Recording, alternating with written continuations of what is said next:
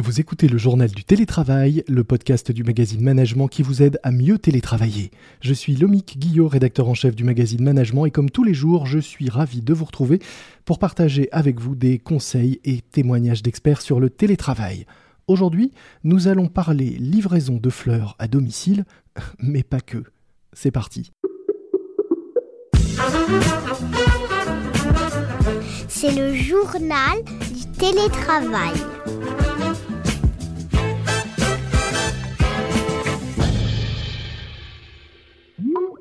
C'est le sujet du moment après la qualité de vie au travail, la qualité de vie au travail, mais à la maison. Comment accompagner les salariés à domicile pour s'assurer de leur confort et de leur forme mentale et physique?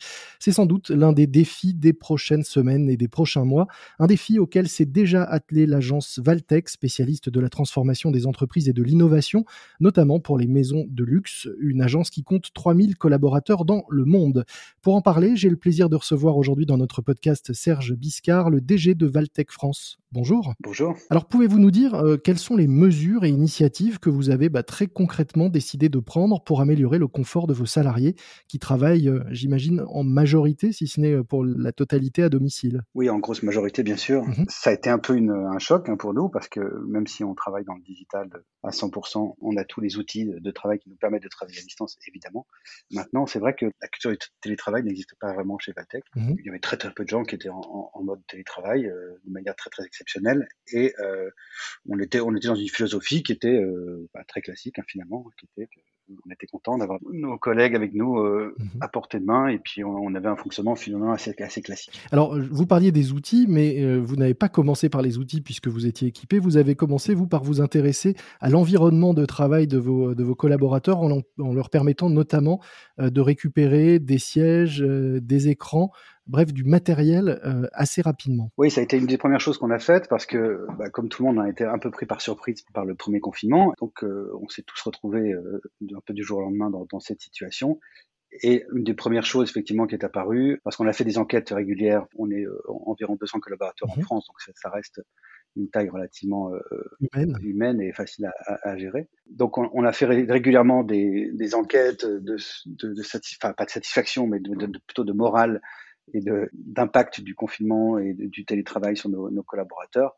Et très rapidement, on a vu que une partie des choses qui remontaient, c'était de pas forcément avoir le meilleur environnement de travail à la maison. Mmh euh, donc, on a rapidement euh, mis en place ça de manière un peu euh, urgente, dans le sens où on, s'est tous mobilisés à tout niveau de l'entreprise pour que un collecter ces, ce matériel et aller le distribuer à nos collaborateurs directement pour permettre déjà effectivement d'avoir un environnement de travail qui soit relativement confortable. Alors au-delà de l'environnement, il y a un autre sujet euh, qui vous a paru important euh, assez vite, c'est de former euh, les collaborateurs et les managers au télétravail et au-delà même de vos salariés, des consultants qui viennent accompagner la nouvelle euh, organisation et, qui viennent former à des nouvelles pratiques, c'est ça? Oui, alors on a la chance d'avoir dans nos, dans nos équipes des, consultants spécialistes de la transformation digitale, des comportements, de la gestion du changement, mhm. donc qui étaient, eux, pour le coup, très à la pointe de, tous ces, de toutes ces pratiques et tous les, les, outils et la même bonne manière d'utiliser finalement aussi les, les outils, parce qu'il ne faut pas tous les mettre à disposition, il faut aussi expliquer comment bien les utiliser, pour essayer d'embarquer un maximum de gens dans ces nouvelles pratiques pratique, la manière de le faire. Donc, euh, on a fait effectivement régulièrement des sortes de formations, mais c'était pas vraiment des formations, c'est plutôt des points d'information, de, conseils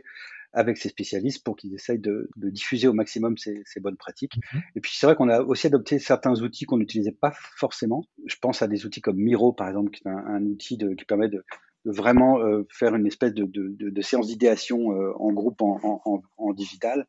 C'est un, un, outil qu'on avait déjà dans le groupe, mais qu'on utilisait très très ponctuellement et que là, on a, on a commencé à utiliser massivement et surtout sur les réunions euh, avec nos clients, mmh puisque forcément, on a, on a un peu arrêté les réunions physiques avec nos clients.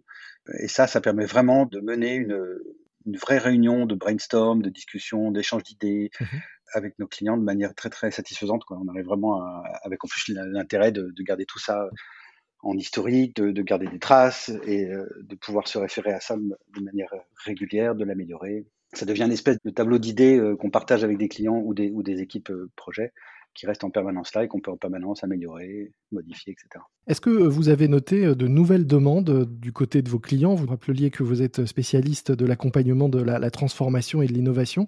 Est-ce que les demandes de vos clients ont, changé au-delà de la forme simplement de, ces ateliers qui sont devenus 100% digitaux? Alors bien sûr, elles ont évolué principalement dans le sens d'une accélération du besoin et le besoin d'aller très vite mmh dans certains cas, parce que ce qu'a révélé cette crise, c'est que euh, là où certains croyaient être suffisamment prêts en termes d'adoption des pratiques digitales et, de, ce qu'ils étaient capables d'offrir eux-mêmes à leurs clients en termes de services, il y avait évidemment des trous dans la raquette ou des choses qui marchaient pas aussi bien, ou en tout cas pas adaptées à un échelon euh, qui était celui qui est devenu le nôtre. Mmh Donc c'est surtout de l'accélération en fait. On a principalement euh, eu à gérer avec nos clients le fait d'anticiper, d'essayer d'aller plus vite, de rattraper certains retards pour les mettre à niveau et leur permettre à eux aussi d'affronter la situation. Vous avez des, exemples de, de, sujets sur lesquels vous avez accéléré ou de cas clients qui ont découvert de nouveaux problèmes ou qui se sont posés de nouvelles questions en raison de la période? Oui, alors je ne citerai pas de nom parce qu'on travaille sur des, choses très très stratégiques et très essentielles et ne souhaitent pas qu'on communique toujours sur, sur ces activités-là.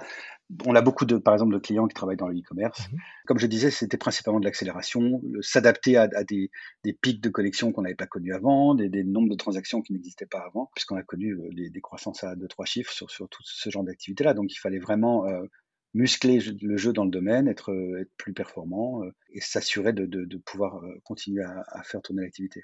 Est-ce que vous avez aussi formé vos, vos clients à, ces nouveaux modes de travail à distance? Oui, de fait. Bah, le fait de, de, leur proposer ce genre d'outils dont je vous parlais, comme Miro, mmh pour remplacer des, des, meetings physiques, nous a amené à les, à les sensibiliser à, à l'intérêt de ce genre d'outils, à, les préparer à les utiliser. Et puis ensuite, dans la pratique quotidienne avec eux, bah, c'est devenu maintenant des, outils qui sont complètement intégrés et dont même on se demande comment on aurait pouvait se passer avant parce que ça apporte de, la vraie valeur ajoutée. Et alors demain, vous disiez qu'avant euh, ces confinements, vous n'étiez pas euh, finalement euh, très très en avance sur le télétravail. Quel mode d'organisation vous imaginez conserver à l'avenir ou, pas? Bah, Ça a été aussi une sorte d'accélérateur pour nous, mmh dans le sens où ça nous a permis de, déjà de constater qu'on était capable de travailler en télétravail de manière vraiment satisfaisante, que euh, la responsabilisation et l'autonomie que cela a donné à, nos collaborateurs était finalement bien reçue. Mmh et ça marche très bien. Donc, euh, donc oui, effectivement, ça, ça, change beaucoup la donne par rapport à ce qu'on va faire euh,